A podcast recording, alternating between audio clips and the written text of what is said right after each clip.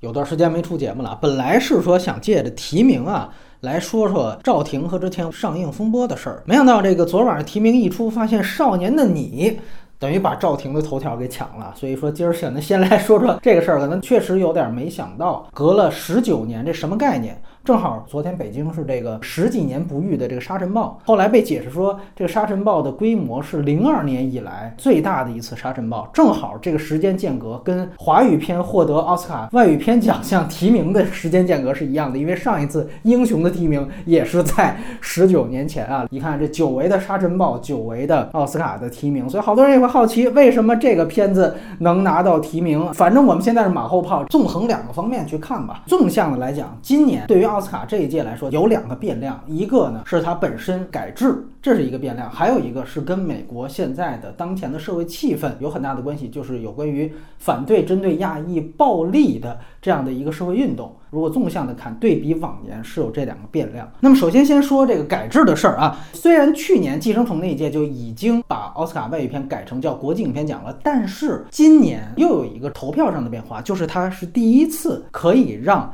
所有学院的评委来参与国际影片奖的投票，所以这导致了投票的人数、投票的基数变大了。而且这几年以来，奥斯卡也不断的招新。尤其是接纳了更多的所谓国际评委，包括越来越多的亚洲人，甚至是咱们中国影人。你像无论是贾樟柯也好，还是李连杰也好，他们都未必说之前拿到过奥斯卡提名，但是他们都属于在当地比较有名的电影人。而这一届又允许他们所有人投这个国际影片奖了，所以这是这一届相对于往年不一样的地方。那我们知道。如果一旦投票人数变多，门槛儿相对就会越来越低。所有的投票其实都是这个道理。因此呢，一个片子在当地是不是有一定的票房、有一定的影响力，就可能会对最后的提名名单产生更大的影响。大家听着好像变 low 了啊，这个也许是对的。但另外一方面呢，投票的人数越多，它的不可测的几率就会降低。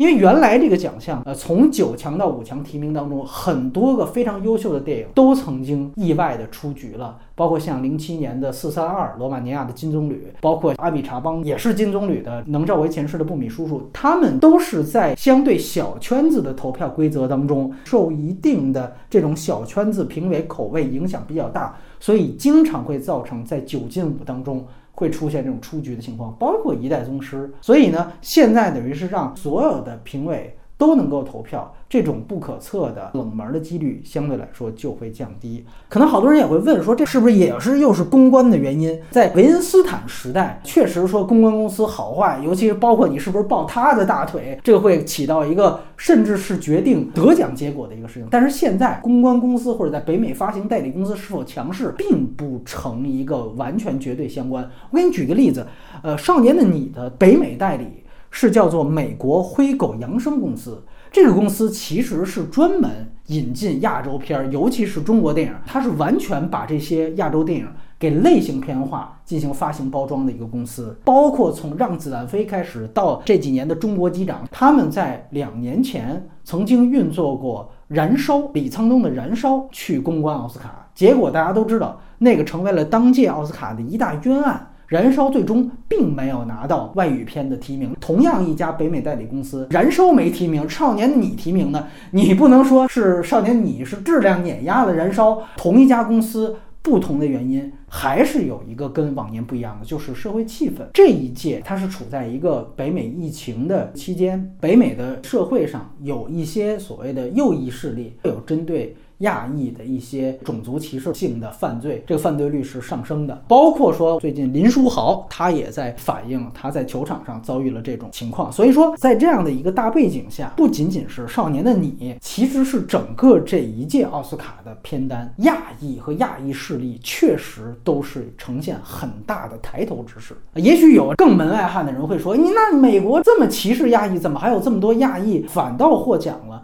呃，这个就跟美国它这个党派之争有非常大的关系。相近的例子就是，当时川普刚刚上任的时候，取消了所有穆斯林国家移民的签证，结果正好当时是这个托尼·厄德曼和伊朗的推销员，就是一次别离那个导演的后来的那个作品，也是奥斯卡外语片这奖项上争。因为我们知道，这个奥斯卡到现在，它经过几轮评委洗牌之后，基本上都是民主党的票仓。你国际评委来了，肯定拥护移民政策会更多，自然而然的，你川普那边红脖子那边反对什么？我就故意要支持什么啊？所以当年大家说让伊朗人又占一次便宜，但是这一次不得不说，更多的占到政治红利的。是咱们东亚这边，包括你看最近像吴彦祖，他虽然说是一个美籍华人的电影明星，但是大家也会认为他是一个香港出来的一个明星嘛。他都走上美国的街头去反对针对亚裔的暴力活动。除了他之外，还有一些韩国裔的演员，这都非常巧。你看吴彦祖是香港的，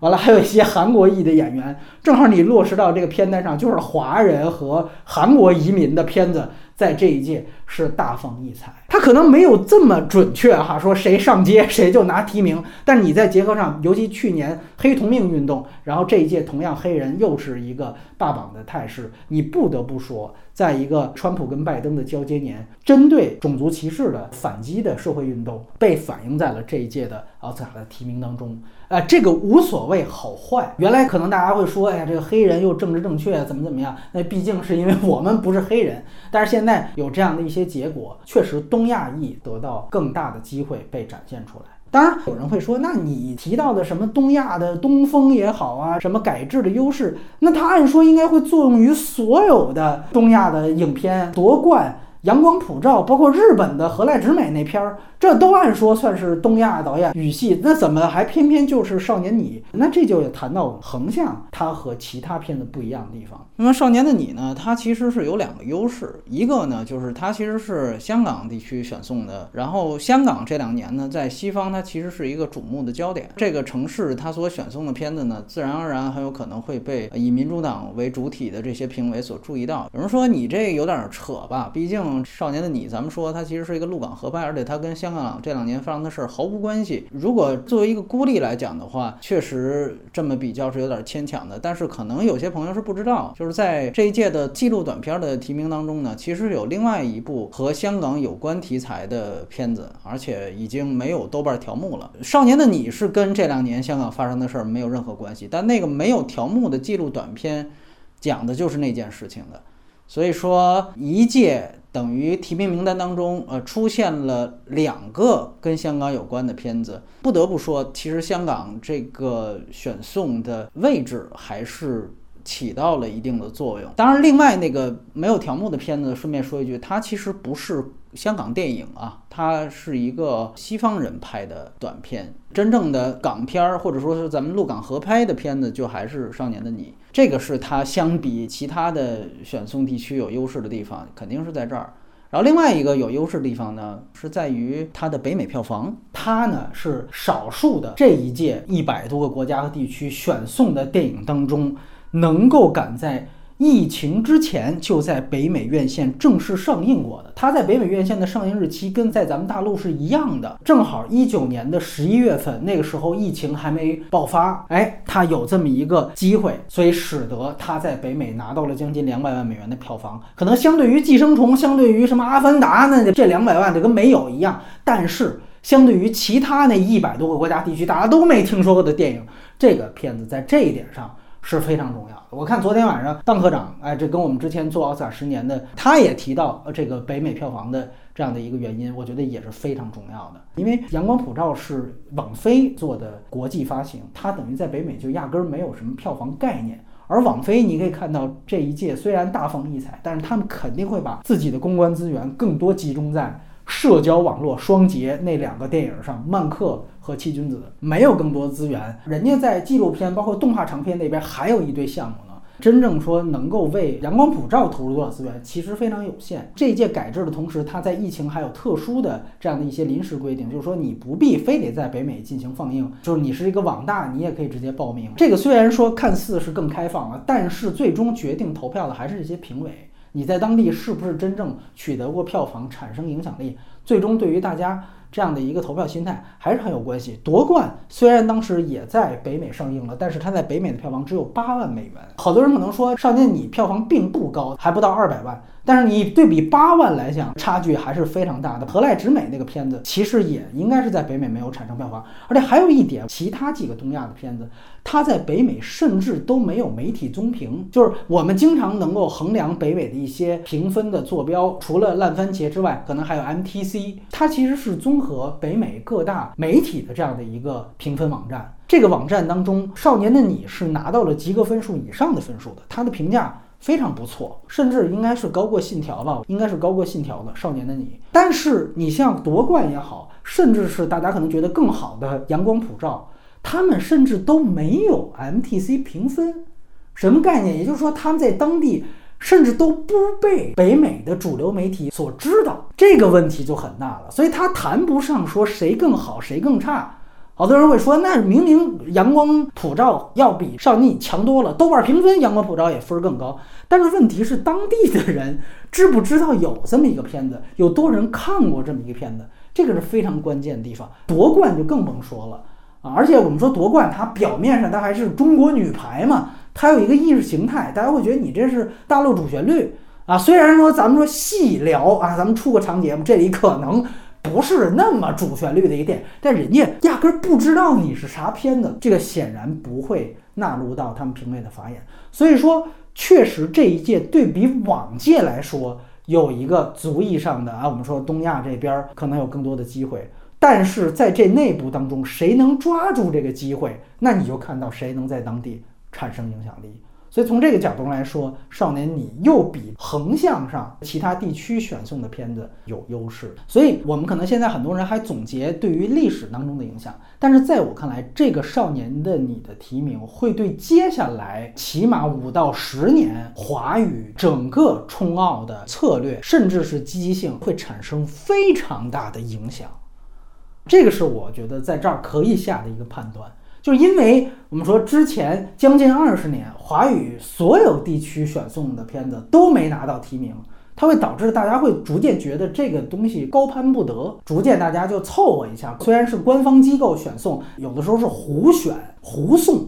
但是呢，上的你能拿到这个提名，咱们说的直白一点，就是它票房比其他的选送的片子高。那我们说像中国电影，咱们说这些年质量上是不是提高了？这单说。但是咱们说在票房上啊，尤其是说万达那边也各种院线买，当然现在是不是剥离这资产不太清楚，反正都是曾经有或一度有咱们中方的公司直接控股的，在北美那边制造个几百万级别的票房，这对于中国电影来说已经不是难事儿了。说白了，只要是跟钱相关的都不是难事儿。所以在我看来，这个奖项它会导致以后我们的所有冲奥策略会产生巨大的积极性上的调动作用。这只是一个开始，只是一个开始，以后会更加热闹。顺便说一句，像去年我们大陆这边选的是哪吒，哪吒在北美的口碑一般，口碑挺差的，票房是不错，他拿到了三百多万美元的票房。包括《流浪地球》，我们知道是六百多万美元的票房，按说他们的票房都比《少年的你》高。但是还是那句话，去年哪吒它的投票制度不是现在这个样子的，所以在我看来，如果一旦改制，哪吒是不是能拿提名，我不敢保证。但是像更早以前的一代宗师啊，一定会入围，一定会入围，甚至赛德克巴莱，我觉得都是很有机会的。包括燃烧，如果它是现在这样的一个制度的话，也一定会入围。我再给你说一个例子，燃烧北美代理跟少年你是一家之外，这燃烧的男二号，大家记不记得？是史蒂文·元，男一号是刘亚仁，那个反派是史蒂文·元演的。史蒂文·元今年影帝提名，大家可能注意到影帝的名单当中有一个韩国人，就是《燃烧》的男二号。我不知道好多人还记不记得他的之前的履历。所以你看，这《燃烧》当年没拿提名，但是他代理的《少年的你》，他的男二号今年全部都拿到突破性的提名肯定。所以在我看来，今年毫无疑问是一个亚裔的胜利。少年你这个其实都毕竟还只是一个提名，对吧？你可以看看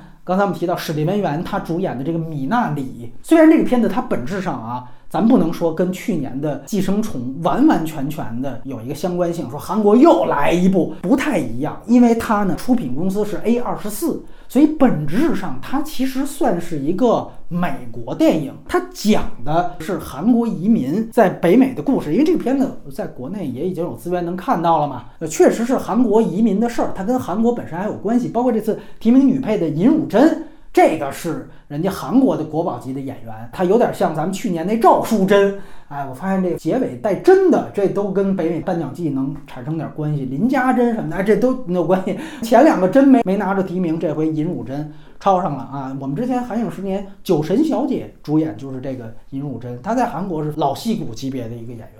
啊，这次是拿到女配提名，所以说你会看到它确实跟韩国电影工业呢是有一定的关联，但是本质上米纳里它还不是另外一个寄生虫，只能这么说，它比这个无依之地跟咱们中国的关系那肯定是要大，但是它跟去年寄生虫就是韩国以振兴委员会为名推动那个片子进行北美公关造势的那样的一个过程还是稍有不同的。米纳里它的监制是布拉德皮特。包括他最初是在去年的圣丹斯先是拿奖，所以他走的是北美这一套公关的系统，这跟寄生虫说戛纳那边完了之后再杀入到这完全不一样。所以我说他跟北美一些社会运动是息息相关的，他跟真正说他所来源的国家没有太大关系。包括他的导演就是这位韩裔的导演拿到了提名，这个导演叫李以萨克正。听这个名字，你就会发现他其实就是一个韩裔移民后代。李跟赵婷，你把他们履历一比，非常的相近。他们本身都是戛纳系出来的。赵婷处女长片是直接在戛纳那边拿到金摄影机奖，后来骑士是双周单元，完全是一个戛纳二三单元辅佐上来的一个新导演，一样。啊，这个李以萨克他之前的片子也全部都是戛纳二三单元，只是就是因为他们入的单元都太小了，所以咱们之前都没注意到说什么赵啊，什么李，这都不太知道，都知道甲主竞赛单元都看那个，但其实他们全部都是戛纳系，完了到北美这边走过圣丹斯这个套路，所以说他们都是非常相近的，包括他们学习电影的过程，等于吸收电影知识也全部都是在西方。可能稍有不同的是，这个李以萨克正，他还是一个美国本土出生的一个韩国移民后代。那赵婷可能是十几岁他才去的西方，但是本质上他们接受电影教育，包括他们的这个晋级通关过程非常非常像，啊，所以说最终他们都拿到了奥斯卡最佳导演奖的提名啊，甚至赵婷可能拿奖，但在我看来，其实这本质上都是北美吸引。全世界各地电影人才呈现到他们榜单上的一个体现，跟真正说韩国还是中国电影工业没有关系啊，没有关系。你说去年这《寄生虫》是有点关系那，奉俊昊什么的，毕竟人家是韩国电影工业出来的嘛。之前的定性说他是韩国电影工业之子。但是你像无论是赵婷还是这李以萨克，显然他们都是西方这一套电影节展这个圈子造出来的新导演，这个和宗祖国的关系根本就没有。也许米纳里还有一点儿，就刚才我提到的，就是说尹汝贞啊，包括他其实片子本身，他讲的还是。韩国人，对吧？就是包括这姥姥什么的，都是韩国来的，产生了一种类似于原来喜福会啊，包括李安的喜宴啊，哎，就类似这种冲突。包括那个片子本质上还是大量韩语，所以它算一个美国韩语片，它是个美国电影。那无依之地就更没关系了。包括那个史蒂文元拿影帝提名的这位，咱们说知道他之前燃烧。但他其实，在北美也算是个二三线咖的这么一位演员。之前他演过最主流的是个美剧，叫《行尸走肉》，当年创了收视率记录的。他在《行尸走肉》是跟另外一个亚裔发生了一段床戏，被美媒定义为这是在美国主流荧屏上第一次出现完全两个亚裔的床戏。你看北美的这个总结非常奇怪吧？第一个床戏还拿出来说，哎，就因为他是有色裔，而且他是黄种人，所以说他的这个意义被大大的放大出来。所以说这次他拿到所谓破天荒的什么韩国演员第一个影帝提名，原因可能不在于说之前是韩国电影工业培养出来，或者说他演过《燃烧》没有太大关系，更多的是行尸走肉这个关系。从这个角度来说，这一次大家看到这么多亚裔面孔，包括赵婷在内，其实是北美本土的一个社会运动和社会环境变革所导致的结果，跟无论韩国还是中国的宗主国，再说一遍，没有太大关系啊，没有太大关系。只是说，对于类似在中国也好，甚至很多个国家孩子都在那边读电影，对于他们个人境遇来说，是有一个励志作用和带动作用。但这个励志作用、带动作用，不就是美国梦吗？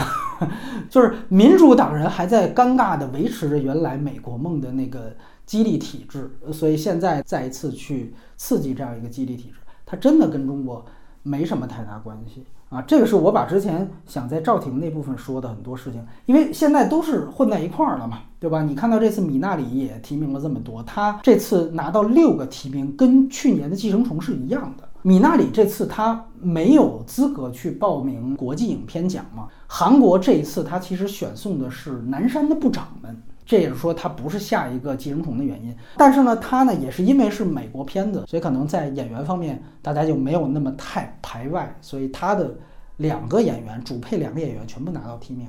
这个还是很厉害的。尤其是说，我们看到这次影帝单元，他是史蒂文元和另外一位亚裔金属之声的，叫里兹阿麦德，他是一个巴基斯坦裔，英国籍的巴基斯坦裔演员，等于这样一个巴基斯坦裔和一个韩裔都提名了影帝，这个应该是奥斯卡历史上的首次。但是你看，你总不能说一个英籍巴基斯坦裔。他的提名代表了巴基斯坦电影的胜利吧，对吧？去年中国刚引进一巴铁的一个什么空军的片子，你能说这个有什么直接关联？没有关联，没有关联。这个什么英国的巴基斯坦裔，有点让我想起来原来这个皇后乐队主唱嘛，他是印度那边的一个血统的，后来成为一个歌手。那你能说这个代表了南亚音乐的一个什么复兴吗？他算不上。皇后乐队肯定算是英国流行文化的一个代表，对吧？那么一样的道理。当然，这个也很重要，是在于亚裔演员拿过好多提名的都有，大家熟悉的渡边谦跟菊林子，但渡边谦跟菊林子全部都是配角单元。之前配角单元相对来说容易，但是说真正拿影帝影后提名之前没有过呢。你像末代皇帝当年也是奥斯卡大赢家，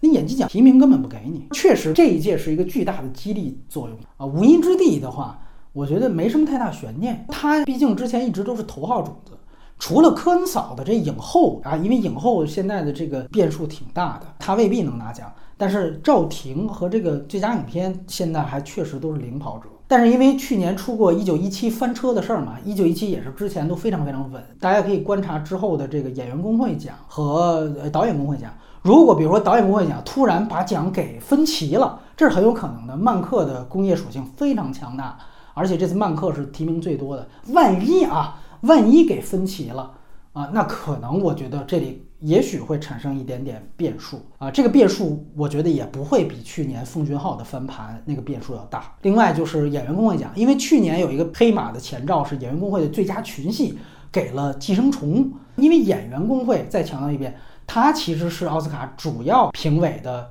构成部分啊，就是大部分的评委都是演员。所以说，演员工会最后肯定了谁是最佳群戏，这个起码比现在金球奖这几个最佳影片要重要的多。所以，如果比如说这个演员工会最佳群戏，比如说给了《芝加哥七君子》这种，或者说也是曼克，才会有可能产生爆冷的可能。否则的话，无一之地应该是没有什么太大的悬念。总之到现在来讲，今年应该说悬念都比较小。它今年有点接近于《水形物语》那一届，《水形物语》也是金狮奖，就直接从威尼斯然后开挂，一直挂到这个奥斯卡，到最后也没什么形成什么太大的波澜。《水形物语》那一年跟他竞争的是三块广告牌，但三块广告牌的导演当时出局了导演奖的提名，就马丁麦克唐纳嘛。今年同样的一个情况发生在艾伦索金那儿，当然这个出局是非常好的，就这个奖项的质量保证了这个导演奖的入围水平。就是马丁麦克唐纳跟艾伦索金也非常像，他们都是以编剧应该说是顶级的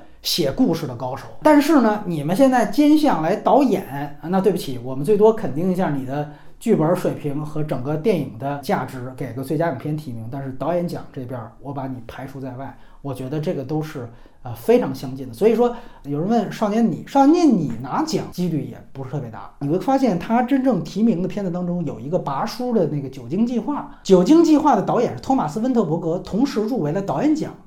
我估计就是托马斯·温特伯格挤掉了艾伦·索金，因为孟特伯格非常重要。大家可能看过他跟拔叔合作的《狩猎》，这次本来说拔叔因为那个片子也是他独角戏嘛，应该说有机会说这次形成一个说所谓新老汉尼拔的德比。为什么呢？因为这次安东尼·霍普金斯啊，《沉默的羔羊》的主角。也是又一次提名了最佳男演员，背靠背提名吧。他去年是教宗成绩，然后大家会觉得你在一个年轻版的汉尼拔，这会非常厉害。结果没想到拔叔演技奖没提名，让给了亚裔。结果呢，这导演奖这边托马斯温德伯格上来，这个提名我觉得也非常棒。他其实是道格玛九五第一个受到学院奖认可的。之前拉斯风唯一一个奥斯卡提名是他写歌词儿。嘿，拿到这个最佳歌曲奖的提名，作为填词人、汉中舞者，但是托马斯·温克伯格，哎，算是在这边作为个人入围到导演奖项，这个就代表了他在国际影片奖上。应该说几率会大增。你少年的你对比什么夺冠呀、阳光普照，你的影响力在北美大一点。你对比拔叔，这影响力其实是差距挺大的。当然，还是那句话，提名就已经够吹一阵儿了。然后在国际影片这儿还有一个片子，很想提醒大家注意，就是罗马尼亚还有一个片子叫《集体》，它和去年的《蜂蜜之地》一样，都是既提名了纪录长片奖，同时最佳国际影片奖。这个也是连续发生的这个情况。从奥斯卡的角度来说，我个人其实觉得有一点多余和浪费。毕竟你说每年全球将近二百个国家和地区争这五个提名，最后论谁在北美地区影响力大。完了，那影响力大的同时要再是个纪录片，它什么提名它都能占。这个在我看来有一点浪费。酒精计划那儿多多少少也有一点。所以从这个角度来说，以后是不是能够把最佳国际影片这个设置一个互斥选项，就跟那个演技奖那边有互斥选项，就你不可能同一单元一个人拿俩提名，它有这种互斥选项，因为它会有一个机会成本的浪费，就少让一个很重要的国家和地区的真正的外语片，呃，有一个亮相的机会。但是说回这个片子，这片子非常非常重要，而且它就是中国根本拍不出来的那类片子，它其实是一个。新闻调查报道式纪录片的一个模板，它讲的是在罗马尼亚克莱采夫这个地方，就是它这个片名克莱采夫这个地方发生了一次非常严重的火灾，导致了几十个无辜的人士丧生。所以呢，整个纪录片就开始对于这个火灾究竟是几分天灾几分人祸。最终这个火灾呢是导致罗马尼亚时任的总理下台，所以是在罗马尼亚这个国家非常非常轰动的一个。恶劣的社会事件，这个电影纪录片嘛，它是一个新闻调查报道的形式，类似于之前我们在韩影时间提到的《两重门》。我不知道之后还有没有时间跟精力啊，我们再对于记录长篇单元做一个总结。它资源早就出了，所以我觉得大家可以去看一看。集体给罗马尼亚，这属于是罗马尼亚人给西方递刀子，捅了八百多回刀子的一个片子，在中国一定死刑嘛。啊，还有一个关于中国元素。其实比无依之地要近一点的，就是动画长片那儿的《飞奔去月球》这个片子是网飞跟东方梦工厂合作的。因为东方梦工厂在《功夫熊猫三》之后，它就跟美国梦工厂脱钩了，所以东方梦工厂现在完全是一家东方公司，完全一家国内的企业。只是说它这次呢是跟网飞进行一个合作，就这个项目本身，这应该是在动画长片单元有中方合拍的片子第一次拿到提名，因为之前拿奥斯卡提名都短片儿，但是长。片儿这应该是第一次，甚至《功夫熊猫三》都没拿到提名。所以说，大家如果非得在中间寻找中国元素的话，首先我觉得这事儿没必要。但是《飞奔于去月球》起码比《无依之地》在这个血缘关系上啊稍微相近一点。然后还有几个比较有意思的一些提名，一个是这个洛伦克罗茨，这次他是凭借《夏人悲歌》奶奶这个角色来提名，这个角色同时还提名了今年的金酸梅。洛伦克罗茨，啊，这个也是非常罕见的一个情况。我记得这十年以来，也就桑德拉布洛克当年是弱点拿影后那届，他同时还提名金酸梅。但是那一届他是同样演员不同片儿，洛伦克罗茨居然是同一个角色同一个电影，既获得金酸梅提名，又获得奥斯卡提名，这个是非常罕见的。它也代表了某种就美国社会现在你看到这种撕裂。因为这个片子，我们说他其实是为红脖子著书立说嘛。《星海人悲歌》当年这个原著在北美非常轰动，被认为是解读川粉究竟是什么人的一个非常重要的作品。网飞把它拍成了电影，朗霍华德拍的嘛。当然，因为你是为川粉来找一个所谓合理化动机，所以说他在左媒那边评价极烂，天然你就是一个反动电影。所以你像金酸梅呢，也是非常报复性的给这个片子很多的恶评和这种烂奖提名。但其实在在我看来，这个片子非常重要，它背后所反映的所谓美国的社会现象，其实比《无依之地》背后反映那个现象要重要，而且人群基数要大。这个如果有机会，我们去长节目里聊吧。啊，就这个片子其实蛮重要的，尤其它那个文本。但是呢，就因为它其实是写川粉的，你就是臭大粪了。包括其实里边最重要的一个表演是艾米亚当斯啊，他为了这个角色增肥，在我看来也是非常出色的表演。结果这次连提名都没拿到，艾米亚当斯拿到了演员工会提名，但奥斯卡就是没拿到。所以你会反映这也是，就是只要你政治正确上你不对，哪怕你演员好演员，我也恶心你一下。罗伦·克鲁兹虽然给提名了，但是计算那边我也恶心你一下。你包括这次还有一个同样占这种党派政治东风的，还是哪个片子？就是《波拉特二》。其实《波拉特二》在我看来比《波拉特一》差远了，但是他提名比《波拉特一》还多。他除了剧本提名之外，还给了一个女配提名。其实他让一个保加利亚的女孩演这个哈萨克斯坦女孩，你这个谈不上什么文化上尊重，但是这女孩就拿到提名了，这在我看来也是一个非常可笑的事情。大家知道，奥斯卡其实一向对于喜剧片是排斥的，但是这次柏拉特拿到这么多提名，包括大家别忘了那个主演拿到了这个七君子男配提名。显然，你只要说你是骂川粉的吧，那篇你看到后边知道他是骂川粉的嘛，你只要有这个党派政治正确上，哎，我这奥斯卡就。肯定你，所以整个这一届全部都是这样的一个思路。这咱还没说黑豹呢，还没说黑人在这一届是霸屏。演员四个单元一共二十个名额，这一次白人跟有色艺是五五开，各占十个提名。大概一七年的时候还被说是纯白奥斯卡呢，就二十个全是白人。结果这才过几年，一下变成五五开了。十个有色裔，然后在有色裔里面，亚裔跟黑人又是三起开，黑人一共占了七个。你像那个蓝调天后黑豹拿提名，甚至说以后能拿影帝就算了，毕竟我们说死者为大都不容易，对吧？四大宽容。但是你说那个维奥拉戴维斯，这又提名影后，简直就是黑人界的梅姨嘛。梅姨现在这两年也算是淡出奥斯卡界了哈，独留这个王冠，直接就留给了这个戴维斯。毕竟我们说去年跟疫情同样大的一个美国国内的。事件不就是他这个黑同命运动吗？今年就一定要呈现出来。那么黑人还是最重要的嘛，所以给七个提名，然后亚裔也给三个提名，整体就是这么一个状况。所以说，回到赵婷这边啊，好多人也担心接下来这个《无依之地》能不能上映。毕竟大家是无论说什么话，都是希望能够在大银幕上看到这样一个相对重要的电影嘛。但是除此之外，我觉得就不用那么真情实感了。你无论说是赵婷也好，还是《无依之地》也好，这通通都是。美国国内的事儿都是美国国内社会氛围的一个体现，它是不是中国电影栽培一点关系都没有，而且这个事情应该有答案，它就不是中国电影栽培的，就是它当然没辱华，这我们不费口舌。但是之前已经被撤下的那个定档的中文海报上写着“中国导演”四个字，我觉得这也没有必要。没有任何必要。你说他是中国人，反正他现在一堆人都做亲子鉴定哈，对，包括《环球时报》，我看英文的官推都发了条推特，说找了迪士尼的公关确认，赵婷确实是持有中国护照。我觉得这个发这个推本身就特别可笑。这个证明他是哪儿的护照有什么意义呢？那李小龙他是美国护照，当年那么李小龙家属投诉昆汀，你不是也把好莱坞往事给禁了吗？你那时候你也没看护照啊。他真正和中国电影是否有关联？零关联。所以你说他是中国人，你做了亲子鉴定，我估计也认。你非说他是中国导演，有必要吗？你还不如说他是女性导演。你说他是中国导演，你本身这个物料。和你打的这个牌，包括后来有好多人就是站出来替他洗地，说赵婷她是中国的骄傲，就这不是奥运会，这没必要非得打出这么一个旗号来。美国国内炒亚裔这个概念，跟民主党的票仓，跟他们国内的政治环境有密切相关，这是人家美国国内的政治目的。包括如果说什么奥运会上，有时候咱们经常说什么谁李娜了，什么刘翔是黄种人第一个拿金牌拿大满贯，那毕竟体育它是。有黄种人、黑种人，直接生理结构。原来好多西方人可能觉得黄种人这有一些爆发力强的运动项目，咱们不行。这你可以强调出肤色、种族。你这个电影儿这个事儿就没必要非炒作这种概念